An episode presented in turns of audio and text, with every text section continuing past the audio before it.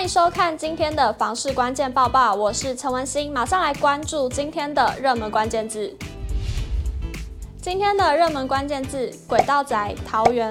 桃园铁路地下化是许多民众所期待的工程。桃园市桃园地震事务所也针对七个站点周边五百公尺内进行房市的价量分析。马上来看最新的统计数据。桃园铁路地下化工程在二零二零年九月二日获行政院核定综合规划后，交通部铁道局续办工程设计施工，其中平镇站也在今年的十一月开工。交通部长王国材表示，铁路地下化预计一百一十八年起分阶段通车。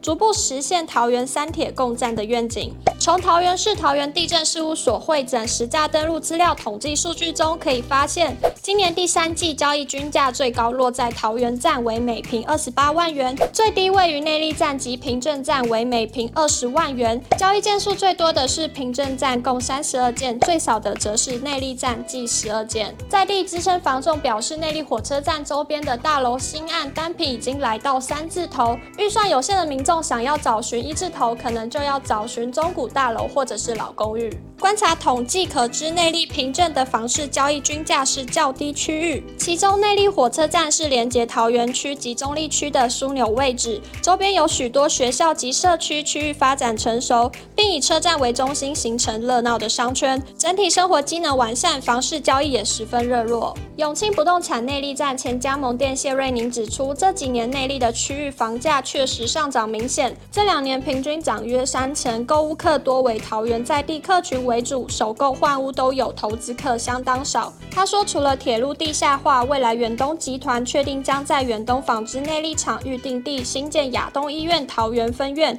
预计二零二七年完工启用，可提升当地的医疗资源，且据悉还有大型购物商场会进驻。马上来看到今天的精选新闻。首先来看到板桥未来预计新增三座停车场，预计会在明年开始动工。新北市交通局表示，新北市二十三案前瞻停车场已完工九案，规划设计施工十四案。针对板桥区西北公园地下停车场工程，预计七日开标。另外，忠孝公园新义国小地下停车场工程亦预计今年底上网公告，明年动工。接着来关注到关庙新人桥的最新动态。台南市政府与国防部合作，由市府代办永康炮校迁建与开发案，达到永康创意设计园区开发与陆军炮校教训合一的双赢目标。南市府更进一步辟建关庙区炮校十公尺连外道路，延伸到北新街暨新人桥改建工程。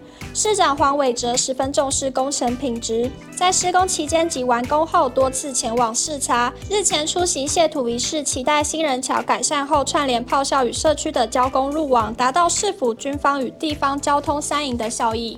最后来看到，央行今年已经升息了三次，房贷族已经明显感受到利息大增的压力。今年央行已升息三次，十二月中旬仍有调升半码的机会。而从三月启动升息以来，房贷族已感受到利息大增的压力。十月五大行库台银和库银、土银、华银及一银的新乘坐房贷利率已来到百分之一点八三。专家坦言，高房价之下，若房贷负担已占收入的二分之一，利率逐步调升后，压力。肯定会变重。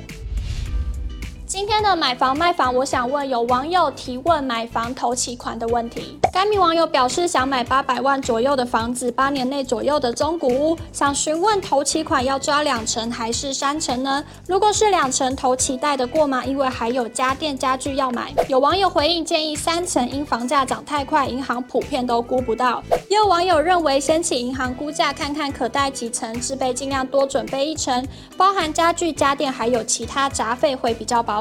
如果你喜欢今天的影片，请不要忘记按赞、订阅，还有分享，并且开启小铃铛。我们下次再见。